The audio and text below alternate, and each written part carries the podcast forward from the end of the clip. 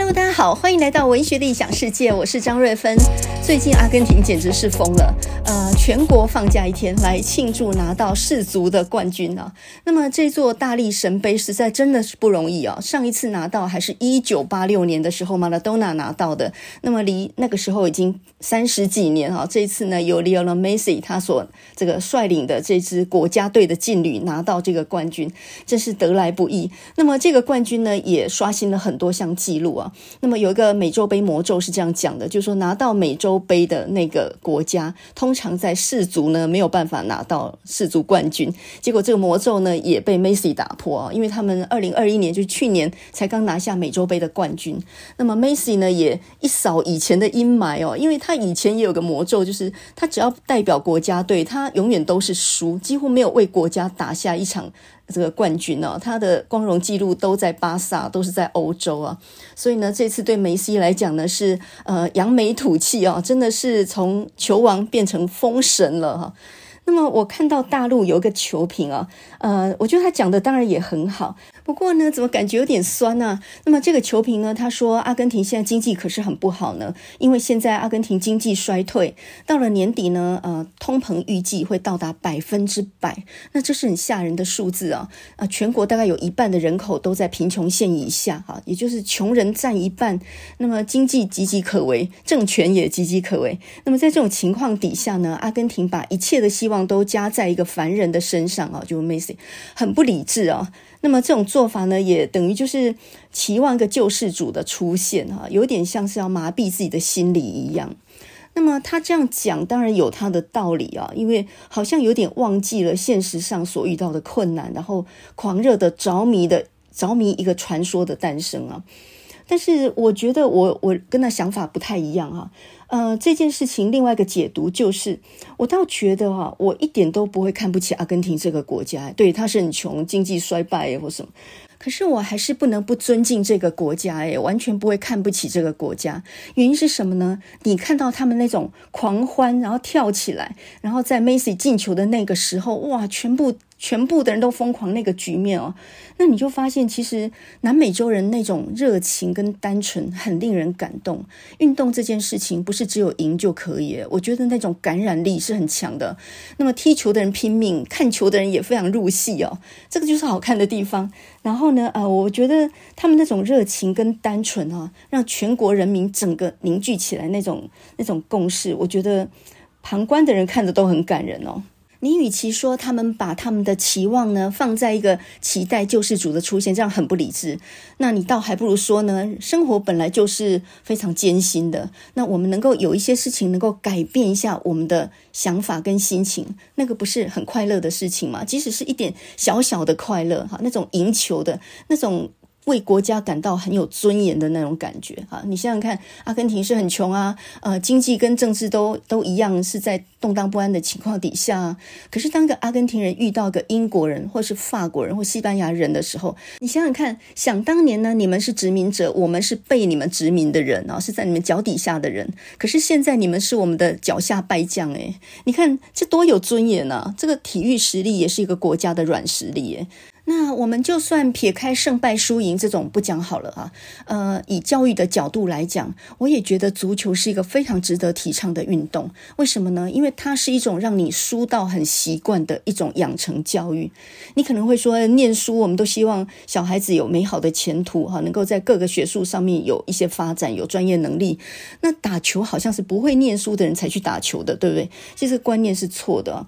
那么我教书教了一辈子，教到快退休了，我自己。也是小孩子的家长，两个孩子，男生全部都是踢足球的，所以呢，我经历过这整个过程以后，我真的感觉到，其实足球运动是一个很激烈的运动。你看他好像身体不接触哦，可是你在看那些转播赛事的时候，你应该有看到，呃，他们在激烈碰撞的时候，他们那个这个铲球的时候，那个尘土飞扬，然后呢摔下来的时候，我那个受伤都很严重诶，那个其实是要心理跟身体很强健的一个状态。他是全身伤痕累累，心理上也是挫败连连的这样的一件事情。那么这个运动呢，不但伤筋动骨啊，真的会大小挫伤，其实呢，也能够养成心理上一种强韧。那么刚刚我讲到就是那种输成习惯，那这一项运动啊，几乎是让你把失败当成是应该的。那赢球是变成很幸运的事情啊！你看足球的比分都是一比零啊，顶多超前个一分，一分就很难追哦。所以呢，千辛万苦跑了九十分钟，只为了捞到一分，而且在十二码点球的时候，一不小心哇，就全场。在几万个人围观底下，那个呃冠军冠亚军决赛的时候，不知道多少人围观，坐得满满，全球几亿的人在看。那这种情况底下，你罚球没进啊，踢飞了，或者是被门将挡下来。哦，那个真的心里会有很大的伤伤害哦，尤其那个法国两个年轻的黑人球员，你想想看，那个是不是以后也会有十二码的魔咒？那梅梅西也踢飞过很多个十二码球啊，所以他是从那个魔咒走过来了，也就是说，他完全克服了那种心理障碍。这个是一个很漫长、很艰苦的道路，他会养成你那种屡败屡起啊、屡败屡战那样的一种精神意志。那你说我念书跟打球有什么关系呢？哦，是有很大关系，因为念书书。这件事情，它不是一个很激烈的那种十秒的决战，它是一个很漫长的马拉松。一个人可以赢在起跑点，可是呢，输在终点线。我们在教育现场就看到很多这样的例子嘛。你想想看，那种在呃各级考试当中考第一名的状元的，后来发展都一定很好吗？不一定诶。所以其实。教育是一个很漫长的马拉松的赛跑，那么一个人既要有目标，而且还要有强悍的心理意志去抵挡那个挫败。一次考试考坏了，他不至于自己灰心丧志；很多次的挫败，他屡败屡起，这个才是一个呃。读书养成一个专业能力，他需要的一个韧性啊。那么身体越好的人，心理素质越好。这什么意思呢？我们上次讲过嘛。什么叫心理素质？就是顶得住压力，在很强大的压力底下，能够很冷静、很沉着，然后能够做出很好的表现。所以我们上次不是讲过吗？练习的时候我都打得很好，一比赛我就一直漏球。为什么会这样？那个是压力不同啊。练习的时候没有压力，人家都让着你啊。可是真的比赛起来的时候，哇，那个压力。真的非同一般，所以呢，你看十二码点球的时候，你觉得罚球的那个球员压力比较大，还是守门的那个门将压力比较大啊？我看两边压力是一样大的，这真的是没有办法比较的啊。那么，呃，足球这项运动，它的呃跑动范围非常大，它运动量非常大，而且呢，在整整上下半场加起来九十分钟当中啊，你不断的被冲撞、被铲球、被踢翻、跌倒，然后你全身都是汗水，甚至呢，这个这个擦伤的地方会流血，全身都是土。你看他们到最后那个制服上全部都是灰头土脸啊。那么到最后输了以后，还要留下悔恨的泪水，这样，这整项运动其实就是在教你怎么样失败或受伤。你身上那些皮肉伤都是会好的，包括那种什么脚踝扭伤啊什么，那些也都是会好的。可是你的心理上会越来越打不倒。那么这个就是念书的本钱。呃，身为一个教书教了一辈子的老师，我非常清楚呢，当一个学生精神。不好，注意力不集中的时候，也就是他身体不好的时候，他是没有办法念书的哈，就是念呢效率也不好，考试成绩你想就知道了。那么，身为一个小孩的家长，都希望孩子是有个好的前途的，学业成绩能够优良的，对吧？那我呢，很侥幸的在小孩子大概八九岁的时候吧，小学大概不到三年级，很小的时候，就让他们去参加了足球队。那么一开始呢，是因为他们念一个美语安亲班，然后那个都是呃英国的老师在教的英文，所以呢，他们在课余呢就呃这个这个老师同时也是一个足球教练，大概也很疯足球吧，然后就把小孩子召集起来呢，组了一个足球队啊。那家长就负责出钱啊，买一些设备什么的啊，载他们去球场，当然也是要接应，要配合这样。就这样，小孩从小学、中学到大学，一路都打校队哦。然后现在，当然两个人已经走上不一样的发展的道路，都成为学霸了。这两个人书念得越来越好。那很奇怪的，打球会让人书念得越来越好。我倒觉得呢，身体只要越来越好，你头脑就越来越聪明。你自己有了目标，然后拼命的去追求，那哪里有不成功的道理哦？所以，其实我觉得家长不用太在乎现在小孩的成绩，尤其是如果你的小孩还只是中。小学的话，那还早得很。你现在应该要担心的是他的身体够不够好，他的身体有强健到一个状态吗？或者说他心理的毅力上有被磨练过吗？有这种屡败屡起的这种决心吗？先磨练这个东西，以后就会越来越越进步，这个是一定的道理哦。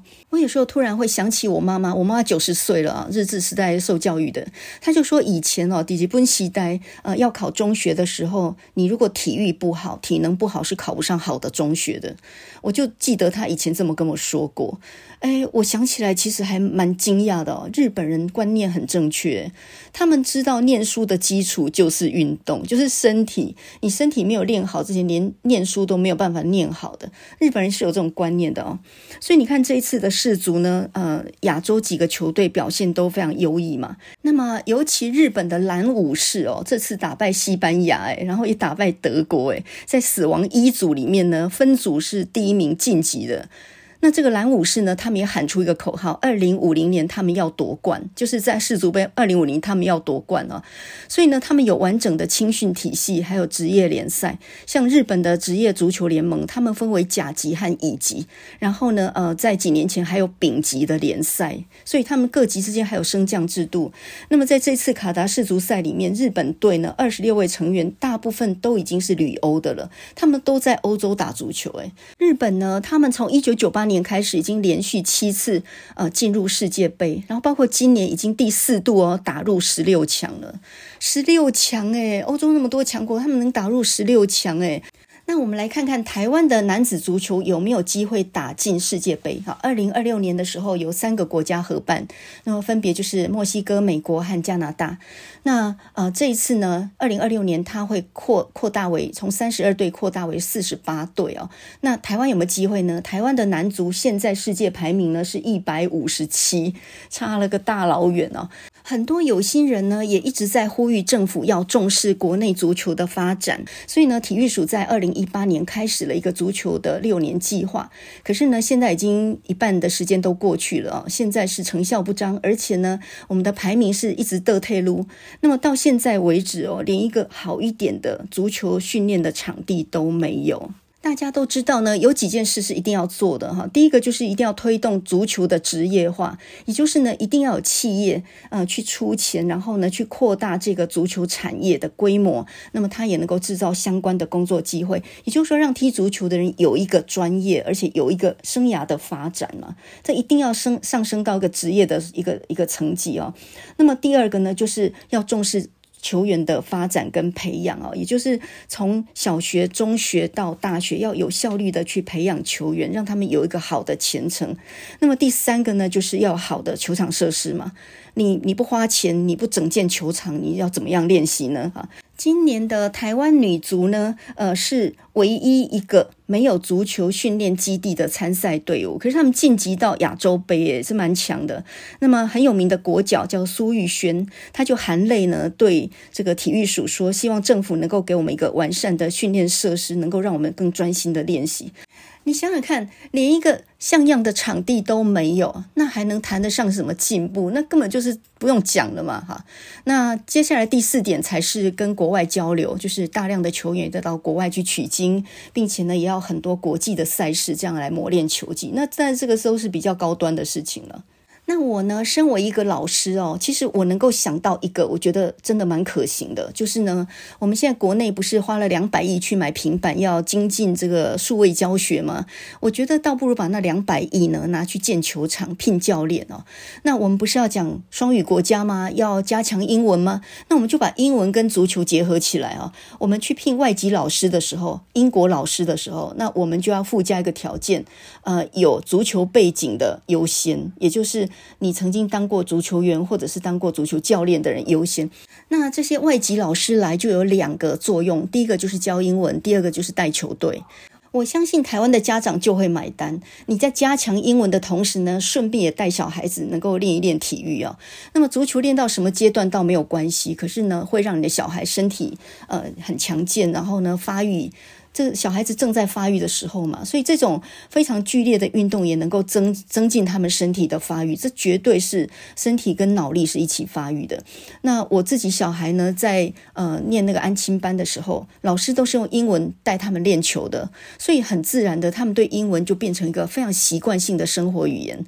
那长大之后，英文为什么能很强？原因也是因为这就是他们生活上在用的语言呢、啊。英文怎么骂人？英文怎么样下指令？英文怎么样交谈啊？这些他们全部都是很熟悉，他不会怕英文，所以呢就很自然的英文就能够领先其他人。所以呢，英文跟足球一起练，这个或许就能够让家长买单，因为等于是一鱼两吃嘛。一个老师来，然后他达到两个目的啊，身体也练好了，英文也练好了，诶，这不是非常好的事情吗？那么，另外一件很妙的事情就是，小孩踢球呢，家长就会花钱，也就是你就会特别关注这项运动，因为你基本上会好奇嘛。比如说，像我小孩他是守门员，然后他的房间的墙壁上面呢，我就贴了一张很大的海报，那个就是卡西亚斯。那卡西亚斯呢，他是西班牙的门将，他是皇家马德里队的。后来我去查，我才知道，哦，原来是皇马的。那当家的门将这一次呢，呃，捧着大力神杯出来，就颁颁奖前就是他捧着大力神杯出来的嘛，我还是很帅的那个样子。哎，此人呢，我在墙壁上看过很多次了啊，他那种扑球的英姿啊。所以，当你小孩踢球呢，家长自然就很入戏，你会愿意在周边花钱，然后也会比较想了解这项运动。就算我们已经不是可以踢球的年纪了，我们还是可以当当观众啊。那么现在台湾如果有精彩的足球赛事，搞不好我也愿意买一张票去那边呐喊啊。那呃，我以前常常看他们书架上那些足球的书啊，有些看得懂，有些看不懂。那最近我去书店，我也自己会去找足球的书来看，因为你你好奇之后，你就想懂得多一点嘛。所以我觉得整个产业是这样推动的哈，有的人去训练，有的人当观众，有的人卖周边产品，有的人带动这个产业。那关注度如果高的话，这个职业就被人家看中，对吧？就是在台湾呢，你说你是个足球员，跟你在阿根廷说你是个职业足球员，那那是天差地，对？那么最近呢，除了看球赛之外，呃，因为已经到了岁末年终啊，这个二零二二年只剩几天了，我就开始在大扫除了。那么大扫除的时候呢，第一个就是清冰箱，再来呢就顺便打扫厨房。那么在做这些断舍离的时候，真的感觉到也有一种成就感。一年下来呢，你不整理一遍哦，其实塞满了所有的东西，让你的生活很烦乱哦。那么，当你把厨房整理好之后，你的冰箱井井有条，你就很想煮饭。那我最近呢，就是研发出来一个非常简单的麻油鸡油饭的做法。那么这一道看起来好像很很复杂的菜，好像不是很容易自己能够做到的菜。我最近呢，用我的学术研究精神把它给搞定了，而且非常简单。等一下就教大家做啊，你只要有一个电锅，大铜电锅。另外呢，有一个小炒锅，呃，如果你没有小炒锅，你有个平底锅也行。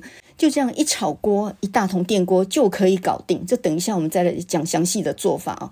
这一道菜呢，一般来讲就是在冬天很冷的时候吃的，而且好像还有点团圆的意味。这个不管它，我们就只想好吃而已。所以这个什么团不团圆，那不管它啊。那么最近呢，在节气上来讲，刚好是已经到了冬至，十二月二十二号是冬至，然后呢，也刚好是圣诞节前没几天了。在冬至这个节气里面呢，通常是又湿又冷的天气哦。北方就是下雪，那我们台湾呢，大概到了五六度，就算是霸王级寒流等级的了吧。这个时候你要外食啦，要跑出去买都挺不方便的啊。所以如果你自己有办法在家里煮一锅暖乎乎又很好吃的麻油鸡油饭的话，哇，这真的是顶级的享受。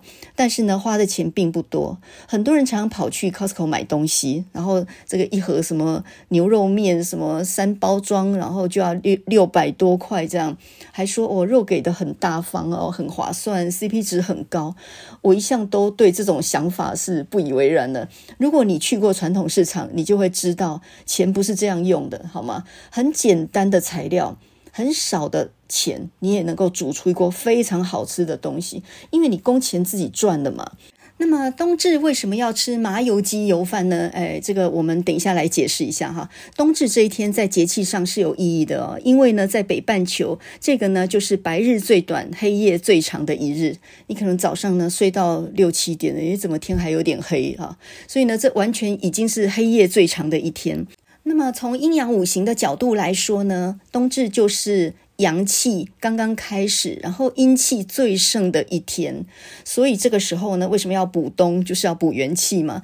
通常来说呢，这个时候就是吃姜母鸭、羊肉炉这些。可是我觉得鸭肉跟羊肉不是那么容易买到，所以我们今天就用鸡肉来做一个兵分两路，呃，麻油鸡油饭这个料理。那其实它就是把麻油鸡酒结合油饭两个双拼的做法，它又能够吃得饱，然后呢又一次有两种享受啊。而且它可以少量制作，你可以只做个三碗左右。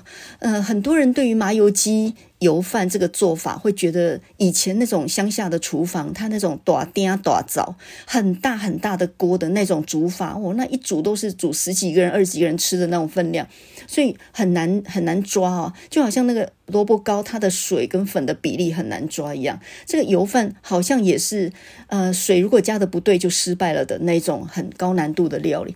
经过我非常缜密的研究之后，我终于搞清楚了。然后现在就来教教大家哈。呃，其实做麻油鸡油饭呢，不要管那个食谱上什么这个几公克那个几公克，通通不用管它。你想想看，早年没有东西吃的时候，哪里有办法说什么鸡腿肉六百公克？哪有这种计量法？我们都嘛都是用目测的。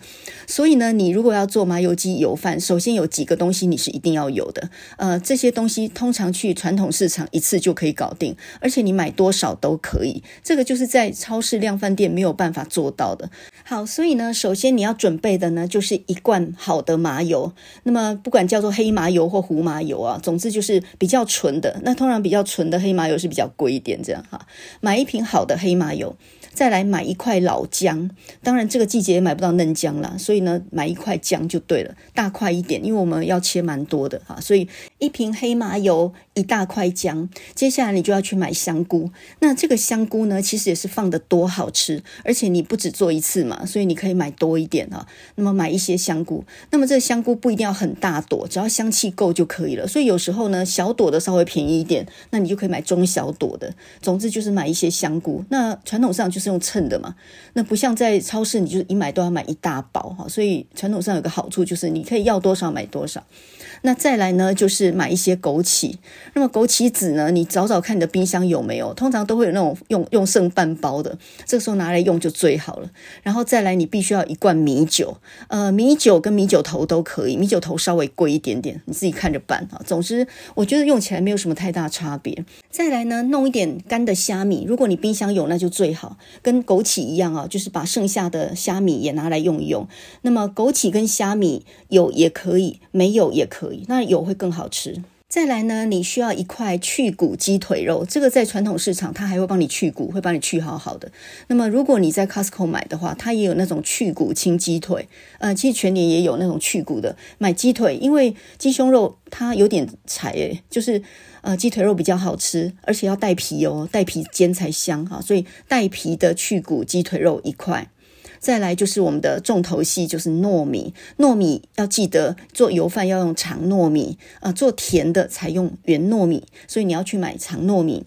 那么去杂货店或者去米店买长糯米的时候，就可以用称的，看你要多少就称多少。可是你如果去超商量贩店，就一买买很大一包，所以建议到杂货店或是到米店去买。那么我在米店买长糯米的时候，我就顺便问那个老板娘，看起来六七十岁的老板娘，我就问她说，那个长糯米要煮油饭的时候要不要泡水？因为我们在 YouTube 上面找了很多的视频，有的说要泡水泡几个钟头，有的说不用泡，这到底怎么回事呢？我就问老板娘，我说长糯米要做油饭要不要泡水？她说哦，爱泡哦，爱泡三，记就三点钟。那么另外一个杂货店的老板娘是跟我说要泡一夜，我的天啊，他们讲法很不一致诶。那么后来我实验完之后，我才发现为什么这些老一辈的人，呃，当你要做米糕的时候，他会跟你说糯米要泡好几个钟头以上，那个是因为。以前都是那种大锅大灶，很大的灶有没有？然后都煮很大的分量，所以呢，他煮的是十几个人要吃的米糕。他们的做法是先在锅里面炒香那些料之后，然后才把那个泡过水、泡软了的糯米加进来炒熟。那这个动作有点像在做那个意大利炖饭那样。你的米粒如果没有泡过水，你很不容易比较快能够炒熟嘛。所以呢，就。会跟你讲说要泡好几个钟头，甚至跟你讲泡一夜。可是我们现在没有要做那么多，我们可能只要做两到三人的分量而已嘛。所以呢，其实你完全不用这么做哈。我实验的结果是糯米完全不用泡。他们的讲法不是错，是因为他们以前是用那种柴火烧的灶，然后必须要把泡好的放进炒锅去炒。那种做法，你最好是要泡过。如果你是干的没有泡过的，你要炒多久啊？那可能到最后呢，下面都已经有锅巴，上面还没熟，所以那种做法就需要泡。可是我们现在是用电锅制作，所以不需要泡。呃，这道菜为什么我把它叫做兵分两路麻油鸡油饭？呃，有两个含义。第一个含义就是。它其实是呃一锅，然后两吃的，它又可以吃到麻油鸡酒，然后又可以吃到油饭啊，所以这是双拼。那第二个含义呢，就是它是用两个锅子制作的，就是一个炒锅，然后一个电锅，所以叫兵分两路。我们是两边一起进行的，因为本人呢是一个职业妇女，一向都是多工作业啊，同时做好几件事情的。所以呢，我下面教的这个做法，我觉得也很适合单身或者是上班族啊。你做好之后呢，焖在电锅里面，一天之内。你什么时候打开来吃都是热腾腾的，非常的方便哦。所以这个办法呢，一定要学起来。好，要做这个兵分两路麻油鸡油饭，第一件事情就是把香菇拿出来，稍微洗一下以后泡水，大概泡个半饭碗的水，这样看你的香菇有几朵了。通常我呃如果要煮大概两三人份的油饭，我大概香菇弄个七八朵都有可能。你不要想说这样香菇很多，它切成细丝以后炒进去，其实香菇看起来没有很多，它会消失的。所以呢，你香菇就用大方点吧，自己要吃的啊，用个五六朵、七八朵随便啊。然后你就泡半碗的水放着，这个香菇要泡到软，起码也要十分钟吧。所以这个要先泡。那再来呢，就是泡那个虾米跟枸杞，把虾米跟枸杞呢分别用一个小小的碗，然后加上米酒这样泡起来。当然要稍微先冲洗一下再泡。好，这两个东西呢泡完都不要丢哦，因为等一下我们炒料的时候这些都还要用啊。再来，我们就来准备那个糯米。那么把你的电锅拿起来，然后要我的话，我大概都是用三个米杯的糯米，这样大概可以煮出三碗多的油饭。那我们家只有两个人吃嘛，所以呢，大概煮个三碗是比较刚好的，就少量。所以呢，就三个米杯的长糯米，然后把它洗干净之后倒到内锅去，加两杯的水，三杯的长糯米加两杯的水。所以呢，加上去之后，其实还没有。淹没它哦！如果你淹没你的水，如果看起来是淹没，那就完了。你你这个这一锅一定失败了，因为长糯米不太吸水。我们一般煮饭的时候，一杯米是一杯水多一点点嘛。可是糯米的话呢，它是三比二哈，三杯的米，两杯的水，看起来是淹不没的哦，就看起来有点干。你会有点怀疑说，这样会不会太干？其实那就对了。如果那你的水已经淹没了糯米，那就完了。你这一锅一定完蛋，一定会软乎乎的，不能吃了哈。所以一定要记得三杯米两杯水，外锅加一杯水，然后你完全不用泡，就把它盖上，然后就按下开关，就开始让它煮。那么这个三杯的糯米大概呃也要个十几分钟或二十分钟才能煮熟吧？那煮熟之后，你还要稍微让它焖一下，所以我们就抓个二十分钟好了。好，那这二十分钟你在干嘛呢？我们刚刚说兵分两路嘛，啊，我刚刚忘记一个重点，就是你要把糯米放进那个内锅的时候，一定要先在锅内涂一层麻油油啊，这个非常关键，因为呢，到时候脱模会比较容易，不然的话，你这锅煮起来很好吃哦，到最后你要洗那个内锅，哇，你就要泡水泡一天，所以为了避免它粘锅，你再把糯米放进去内锅的时候，一定要先在内锅涂一层麻油，那这有个好处，第一个比较不会粘锅，第二个呢，你会增加那个糯米饭的麻。油的香气啊，所以这个步骤不能省啊。好，那么当你电锅正在那里煮这个糯米饭的时候，那二十分钟你就到那个炉炉子上面去炒你那一锅料。首先呢，先用干锅啊，先不要加任何油哦，然后干锅让它烧一下，烧热。这个时候呢，你就在旁边切姜，那这个姜不要去皮啊，只要把它的皮呢擦干净就可以了。然后切得越薄越好，切大概整整一饭碗的姜片。这个姜片切的越薄，等一下炒起来会越好吃哦。所以呢，你就耐耐心一点，把它切的薄薄的。然后呢，现在锅子热了之后呢，就把这些薄薄的姜片整碗就这样倒进去，倒进去干煸。大概也要煸个几分钟的时间哦，就是让它煸的那个香气都出来之后，这个时候呢，加一点小磨香油或者是沙拉油。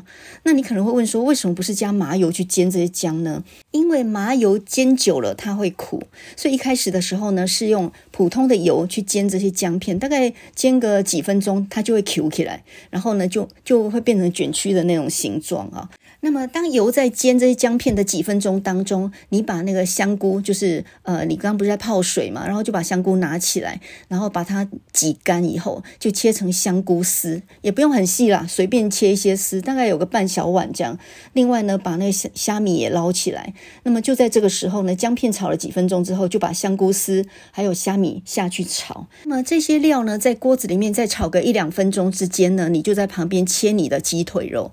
那这个鸡腿肉。呢，把它切成像手指头那样的粗细的长条，因为吃起来这样比较方便哦。那么同时呢，你就顺便把这个鸡腿肉撒一点胡椒盐，呃，稍微给它一点点调味，让那个鸡肉里面有一点点咸味。呃，你也可以抓一点点盐进去，一点点就够了哈。然后呃，这个香菇丝、虾米这些都炒香之后，再来就把鸡腿这些条状全部下去。啊，你看起来鸡腿肉好像很多，这炒一炒以后也会不见。所以呢，现在我们锅子里头就有姜片、香菇丝、虾米，还有你的鸡腿肉。那么这个鸡腿肉呢，炒一炒，稍微变白之后呢，这个时候你就加一匙酱油淋锅边下去，就唰这样子一个声音，就叫呛锅。然后稍微炒一下之后呢，你旁边不是有泡了一小杯那个枸杞的米酒吗？这个时候呢，就把酒下去。所以呢，我们在炒香这些配料的时候，它加的顺序就是酱油先呛锅，再来就是米酒下去。酱油跟米酒呢，就会。在这个锅里面呢，我形成一个非常美妙的味道啊！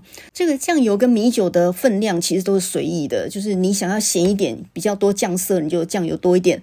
那如果你想要酒的那个味道再浓一点的话，比如说麻油鸡酒，它就是用。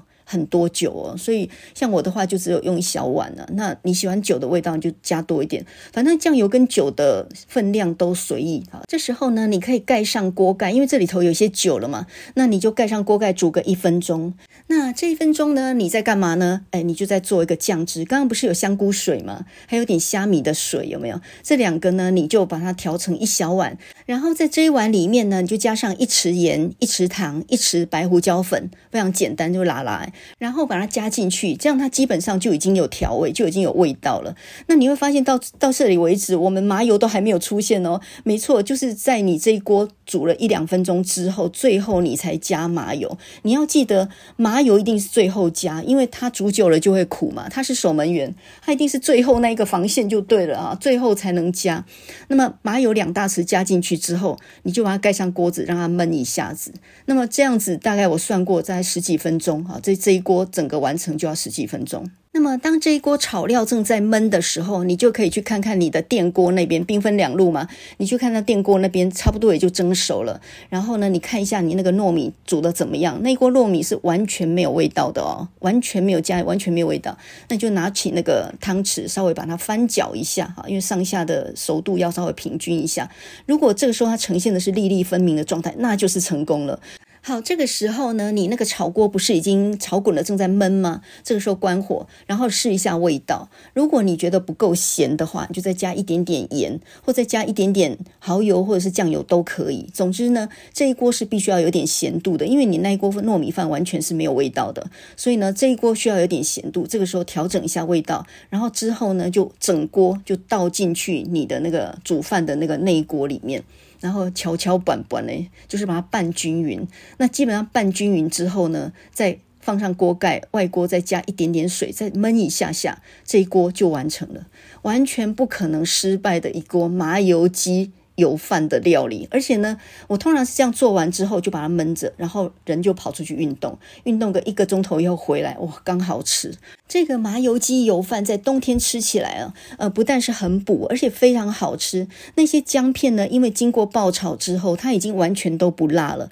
另外那个酒，你加了很多酒，可是那些酒都已经挥发掉了，它只剩下甜味留在那个糯米饭里面。所以呢，它完全不会有酒的味道，或者是有姜片的味道，它就是一个融合成。成个美妙。妙不可言的味道就对了。那这个麻油鸡油饭呢，它比较不适合晚上当做宵夜，所以如果你白天有吃剩一两碗，就装起来放冰箱，第二天呢再蒸一下，哦，完完全全就是复刻那个味道，它完全不会变味道。那么我教的这个兵分两路麻油鸡油饭，它最适合小家庭或是少量制作哈。你大概只要做个三四碗，然后吃剩个一两碗那一种，我觉得最适合。那它完全不会失败的原因是你完全不用顾火啊，你那个电锅本来就给你蒸得好好的，它完全不会失败的。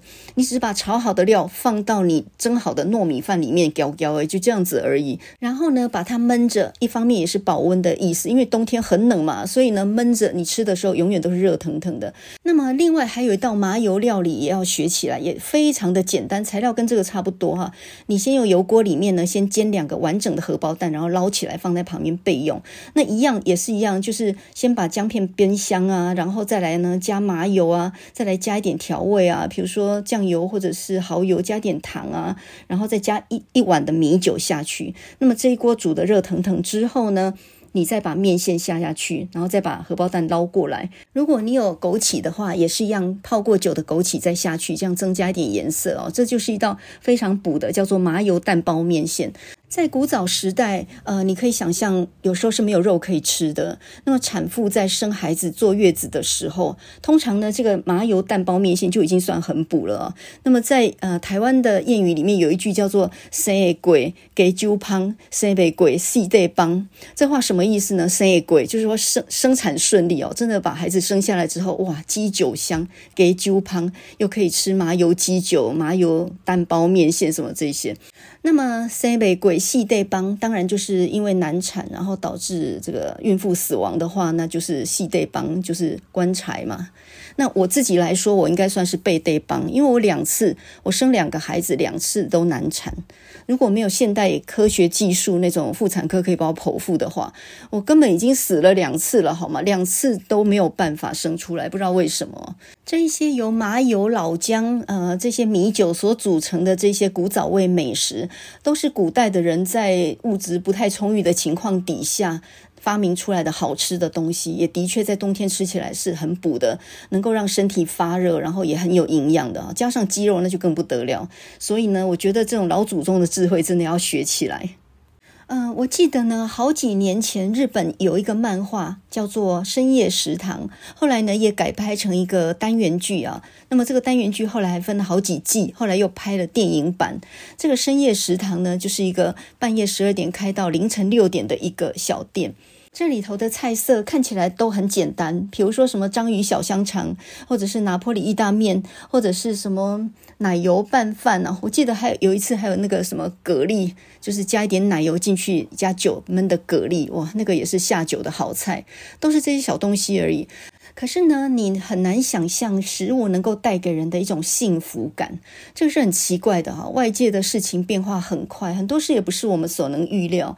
可是呢，一个很温暖的食物能够带给人很大的幸福感。我记得里面有一集是这样的：有一个妈妈单亲，然后呢，她没有钱，带着一个孩子被丈夫抛弃，然后本来走到海边想要母子两个人一起自杀算了。结果呢，走到海边，正在那里犹豫的时候，这个小孩子呢，哭闹着说他肚子很饿，他要吃东西。这个妈妈没有办法，只好带他到这个小店里面，然后没有钱，就只叫了一个蛤蜊，就是那个加了奶油跟酒焖的蛤蜊，然后还可以配一碗白饭，吃得热腾腾的。那么小孩子吃得非常满足，露出了笑容。这个妈妈顿时之间呢，打消了想要自尽的念头。好像为了那样单纯的笑容，也能够想尽办法鼓起勇气活下去哦。所以我觉得食物能够带给人的温暖跟安慰，其实比你想象的还要大。你想想看，尤其是那种很冷的冬天，有一碗热腾腾的东西可以吃的时候，那个时候你真的会有一种很温暖、很幸福的感觉出来。你不能寄望这整个世界给你温暖诶，你要自己制造一点温暖给自己。所以呢，即使你是一个人的，或是两个人啊，连人很少的情况底下，你还是要煮一锅热腾腾的给自己吃诶。那么这个礼拜除了是冬至，那到了周末呢，就是平安夜跟圣诞节啊。那在这样一个温馨的祝福的应许的一个节日里面，那我们来讲一个故事。这个故事呢，是有关于平安夜，有关于一锅热腾腾的鸡肉料理。那么外国人煮鸡肉呢，他们大概就比较偏向呢，比如说加上马铃薯啊，或者是加上奶油这样去烤，或者是煮煮一锅汤哦。那我们今天就来讲一个很感人的，发生在二次世界大战时候的故事。那么这个故事呢，是在美国啊，八零年代，雷根在纪念二战胜利四十周年的时候，他讲述的一个故事。后来他也改编成一个电影哦，叫做《平安夜》啊。那么这个故事呢，发生的时间是在一九四四年的年底。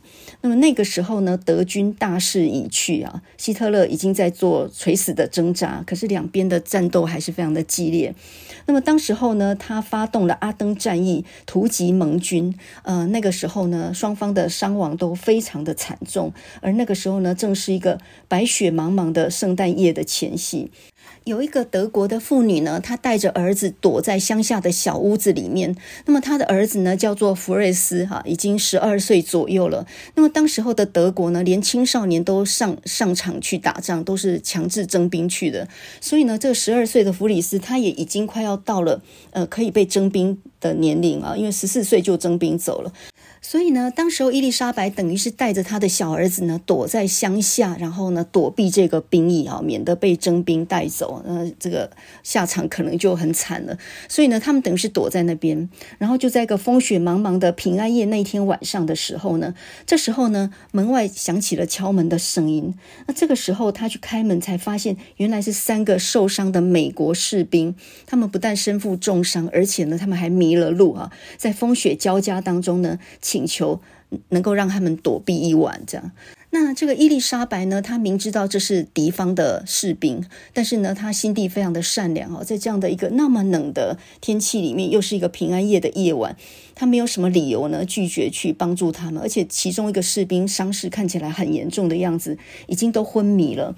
那这时候呢，他就把他们三个人带进来，然后呢，就跟他们讲说：“你们可以进来，可是呢，不准带枪进来这个小屋子里头。”于是呢，他的儿子弗里斯就把他们的枪呢放在屋外，然后他们三个人就进来了。那么伊丽莎白呢，用法语跟他们三个人沟通，哈，这个美军这三个人法语勉强可以通。那他就杀了一只鸡，然后加上屋子里头仅有的几个马铃薯，炖了一锅热腾腾的鸡肉汤。然后就在这个时候，门外又响起了敲门的声音。他打开门，大吃一惊，因为呢是四个德国的士兵都带着枪，然后也是请求躲避，因为外面雪实在太大太冷了。这个时候呢，这四个德国的士兵看到伊丽莎白脸色一变，马上就猜到这屋子里头可能有敌人。这个时候，伊丽莎白就告诉他们说：“我屋子里头有三个可能你们不欢迎的客人，但是今天是平安夜，谁都不能够带枪进来我这个小木屋里头，所以你们把枪留在外面，你们才可以进来。”那这四个德军士兵没有办法，只好把枪也放在屋外了。然后呢，四个人空手进来。那么就在这个时候，屋子里头七个人就对上了，然后。一时之间剑拔弩张哦！就在这个时候，伊丽莎白就说：“今天晚上是平安夜，谁也不准在这里动武。”那么这个时候呢，厨房里的鸡肉已经飘出了很香的香味。就在伊丽莎白在准备晚餐的时候呢，呃，这个德军的士兵里面有一个是医务兵，他曾经是医学系的学生，他也会说英语。这个时候就拿出急救包，帮这个美国兵呢包扎伤口，让他的伤口不要再过度的恶化或发炎。这个时候，热腾腾的晚餐已经上桌了。伊丽莎白呢眼中含着泪水，因为她自己也怕自己的小儿子上战场，她的大儿子已经在战场中牺牲了，这是她唯一的一个小儿子，她也怕他们像这些年轻的士兵一样，这样在战场上相见。所以呢，她含泪在那里祷告，她就说：“感谢主的恩惠，大家能够在这个。”耶诞夜和平的聚集在一起，在这个平安夜里面，我们承诺呢，大家都友好相处，不分彼此。我们一起来分享这并不丰盛的一顿晚餐，并且我们祈祷能够尽快结束这可怕的战争，让大家能够平安回到自己的家里面。当伊丽莎白祈祷的时候，这七个士兵全部都泪流满面，也都忘记了双方的立场。他们是敌对的哈，对方是仇敌，他们的心都飞回了故乡，每一个人都想要回到自己的故乡，很渴望这个战争呢赶快结束。于是呢，他们就一起唱《平安夜》这首歌。那么呃，美国人用英文唱，这德军呢用德文来唱，在这样一个寒冷的平安夜里面。那么多人一起分享一锅热腾腾的美食，耳朵边呢，好像听见牧师在讲道。有一个婴孩为我们而生，他是全全能的神，他是永在的父，他是和平的君主。在这个晚上里面，好像战争已经不存在了。在这个温暖的小屋子里头，只有七个士兵，他们是不分你我的，然后一起度过了一个平安的夜晚。那么到了第二天清晨呢，握手告别的时候，德国兵还告诉美国兵说：“你们要小心，这这附近有埋伏，你们走哪一条路线是比较安全的？赶快撤退回你们自己的阵地去啊！”双方呢就此告别。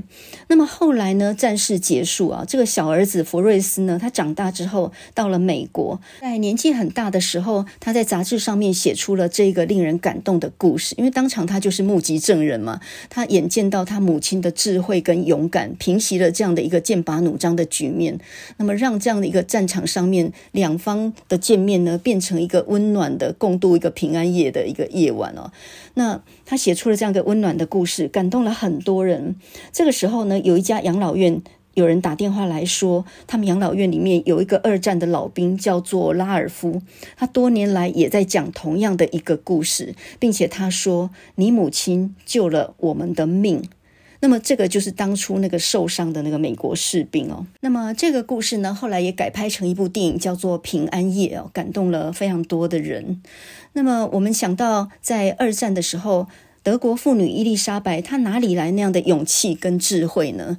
呃，在那样的一个剑拔弩张的情况底下，一般人自己的性命也受到很大的威胁。那她为什么有勇气对这些士兵说：“枪全部放在外面，带着枪。”都不准进来，在这个屋子里头，全部都是我们自己人。她哪里来的那么勇气呢？她那个勇气其实是来自于耶稣的大爱啊！当你不把仇敌看成是仇敌的时候，那么他也就是一个有血有肉、活生生的一个人。在那个风雪平安夜的一个小屋子里头，他用一锅热腾腾的鸡肉化解了彼此的敌意啊，并且呢，呃，也唤醒了双方内心的人性跟良善。都是年轻人，都是。呃，没有道理的被整个战争拖进来的人，应该这么说吧，都是不幸的人，而只想要回到自己正常的生活里面呢。所以呢，这个祈祷就超越了种族、敌友、国家，就好像圣经说的，使人和睦的人有福了，化解仇恨的人有福了。那么也像圣方济各里面啊，就圣法兰西斯的祈祷文里面就说的。主啊，使我少为自己求，少求爱，但求全心付出爱；少求得安慰，但求安慰人；少求被谅解，但求多了解人。因为在舍去时，我们便有所得；在赦免时，我们便蒙赦免；在死亡时，我们便得重生。那么简单一句话来说，就是推己及人嘛，就是己所不欲，勿施于人哈。你也要想到对方也是一个有血有肉，他也怕受到伤害，他其实心里也有渴盼，他也希望和平。那么当你这样一想的时候，他就不是敌人了，他就跟你是一样的人而已。战争把人的残酷性逼到极致，那么同时呢，这一顿温暖的佳肴，平安夜的歌声也把人的人性呢，温暖的那一面都给唤醒了出来。我必须承认呢，我是一个不及格的基督徒。呃，很少去教会聚会，然后也不参加小牌那一些哦。可能在心里面我不适应那样的一种活动，但是我自己还蛮喜欢读圣经，还有呃看了蛮多这样的故事的。大家应该都听过一首歌，叫做《Amazing Grace》奇异恩典。这首歌呢，一般来讲都是呃，它本来是一个黑人的灵歌，十八九世纪的时候就已经非常盛行了。那么现在呢，几乎成为一种。祈求和平的经典歌曲哈，那么很多时候在葬礼上面也能够听到这首非常和平的庄严的歌。它的主旨其实是一种忏悔、感恩、赎罪的，也就是我以前是个罪人，蒙主的恩赦，我今天成为一个真正的全新的人。写作这首歌词的人叫做约翰牛顿啊，John Newton。那么他的一生也非常有传奇的故事哦。呃，他的父亲呢是一个西班牙的船长，母亲呢是一个虔诚的基督徒，所以他从小的时候。就在教会受洗，常常去教会里面去读圣经。但是呢，长大之后呢，因为他母亲去世，所以他就慢慢的离开了这个教会，离开了宗教，然后呢，就开始过着放荡的生活。他曾经被英国海军征召入伍，然后呢，又因为不服管教，所以呢就被卖到那个货船去当水手。那么他的工作呢，就是贩卖非洲的黑奴到英国去。当时候卖黑奴到英国去还是一个合法的合法的生意，有人专门在贩卖奴隶就对了。那么他就在做这样的事情哦，伤天害理的事做得很多。他已经忘记了小的时候，呃，圣经上面的教训，或者是他上教会的经历。他他眼中，他的心里已经完全没有神了啊，是这样的一个人。那么，在一七四八年的春天，他坐着船返回英国的时候，遇上了大西洋上面的一个非常大的大风暴。当时候他二十三岁哦。那么在半夜呢，风吹到整个船都快要翻覆了。然后船上的人呢，都知道他们离死期不远了，因为呃雷电交加这样的一个暴风雨，谁有办法能够这样存活下来？那么当时候呢，他心里早就没有神了，但是他还依稀记得母亲的教训，一直在帮他祈祷。在他人生当中呢，这也是第一次意识到死亡就在他的旁边。他想起他。他以前读过圣经上的一句话是这样讲的：一个人的性命是很短暂的，你必须要正视你的性命。今天你可能充满了活力，一切都非常的兴旺，可是明天你可能何等的衰微，一无所有。也就是一秒之间，你可以失去全世界。他依稀记得这样的内容，所以呢，他就鼓起勇气向上天呼号请求。他就说：“神啊，请你饶恕我，请你给我这个罪人最后一次的机会。我如果能够平安上岸的话，我将永远做主的奴仆。我我将痛改前非，我再也不做这伤天害理的事情。我自己知道我不配得到赦免，但是我还是这样请求你。那结果呢？他的祷告居然之间非常神奇的，居然应验了。”这个时候呢，一个风浪打过来，然后呢就把货物打翻，他就把那个船的漏洞给堵上了。这时候呢，海上的风雨慢慢的变小了。他心里面呢受到非常非常大的震撼哦。那后来呢，他上岸之后就信守诺言，他再也没有办法去做那种伤天害理的勾当，在那里买卖黑奴了。那么他知道自己以前全部都是错了，他想要做一个传道人去当牧师。可是当时候呢，呃，没有受过神学教育的人是不能够成为牧师的。可是他一直都不放弃啊，一直在研读圣经、学习讲道。在一七六四年的时候，他写的一篇真实的记录，成为当时候英国的畅销书。那么因此声名大噪。那么也因为这样呢，破例被圣公会呃就这个案例为牧师。那么在案例仪式的时候，他充满感恩地说：“没有人像我这样的不配，因为我长期都在顶撞神、亵渎神，我过着放荡的生活，我得以蒙受这么大的恩典，是我不配得的。”那后来，他除了传道之外呢，也因为他的努力，所以呢，就废止了英国贩卖人口的这样的一种制度啊。后来他享年八十二岁，在去世之前呢，他写了一篇墓志铭，总结了他的一生。这个墓志铭说：约翰牛顿牧师从前是个罪犯，不信上帝的人，曾经呢在非洲做过奴隶，也买卖过黑奴。但是呢，借着主耶稣基督的丰盛怜悯，得蒙保守，得蒙赦免，并且呢蒙受指派宣传福音。那么这首《Amazing Grace》就是一七七九年的时候他做的词啊。那么这是一个充满虔诚感恩的告白，也是他的生命见证。《Amazing Grace》这首歌因为太经典了，所以后来有人翻译成白话的版本，又有翻成文言的版本哦。这两个版本其实写的都非常好。这奇异的恩典，歌声何等的甜美，拯救了我这样无助的人。I once was lost, but now am found. Was blind. But now I see，我曾经迷失，如今被寻回；我曾经盲目，如今又能看见。那么翻文言一点的时候，就是说奇异恩典何等甘甜，我罪已得赦免，前我失丧，今被寻回，瞎眼今得看见。如此恩典使我敬畏，使我心得安慰。初信之时既蒙恩惠，真是何等宝贵啊！这首《Amazing Grace》因为翻唱的人实在太多了，已经搞不清楚谁是原唱。从十八世纪流传到现在，我们先来听一个版本呢，是纽西兰小天后海莉啊，就是 Haley Westerman。她所演唱的版本，那么她是一个女高音，呃，后来也参加了天使女灵，就是 Celtic Woman。那 Celtic Woman 呢，呃，照字义上来翻，应该是翻成凯尔特女人。那么我们就把它翻成天使女灵。那么天使女灵这样的一个女高音的团体呢，呃，它里面就有一个是 Chloe，Chloe 就是我们上个礼拜听 Walking in the Air，就是漫步在云端里面的那个主唱的那个女孩子啊，她是呃。那么，Chloe 跟这个 Haley Westra，他们两个人声音都非常非常的漂亮哦。那这个 Haley Westra，她是生于纽西兰的基督城，一九八七年出生。她本来是唱古典音乐的女高音的，在二零零六年的时候才加入天使女伶这个团体。那我们今天呢要听的是 Haley 的独唱，然后再接一段演奏。在这个寒冷的冬至夜里，在圣诞节的前夕，希望你记得麻油鸡油饭要怎么做。三杯糯米只能加两杯水，你要是放错水的话，那就完了。可是如果你成功过一次的话，你永远都会记得这个方法非常非常的简单哦。我觉得我这一锅绝对比那个圣诞节小木屋里面那一锅什么鸡肉马铃薯汤，那绝对会好吃很多。那我们现在就一起来听这首非常好听的《Amazing Grace》奇异恩典。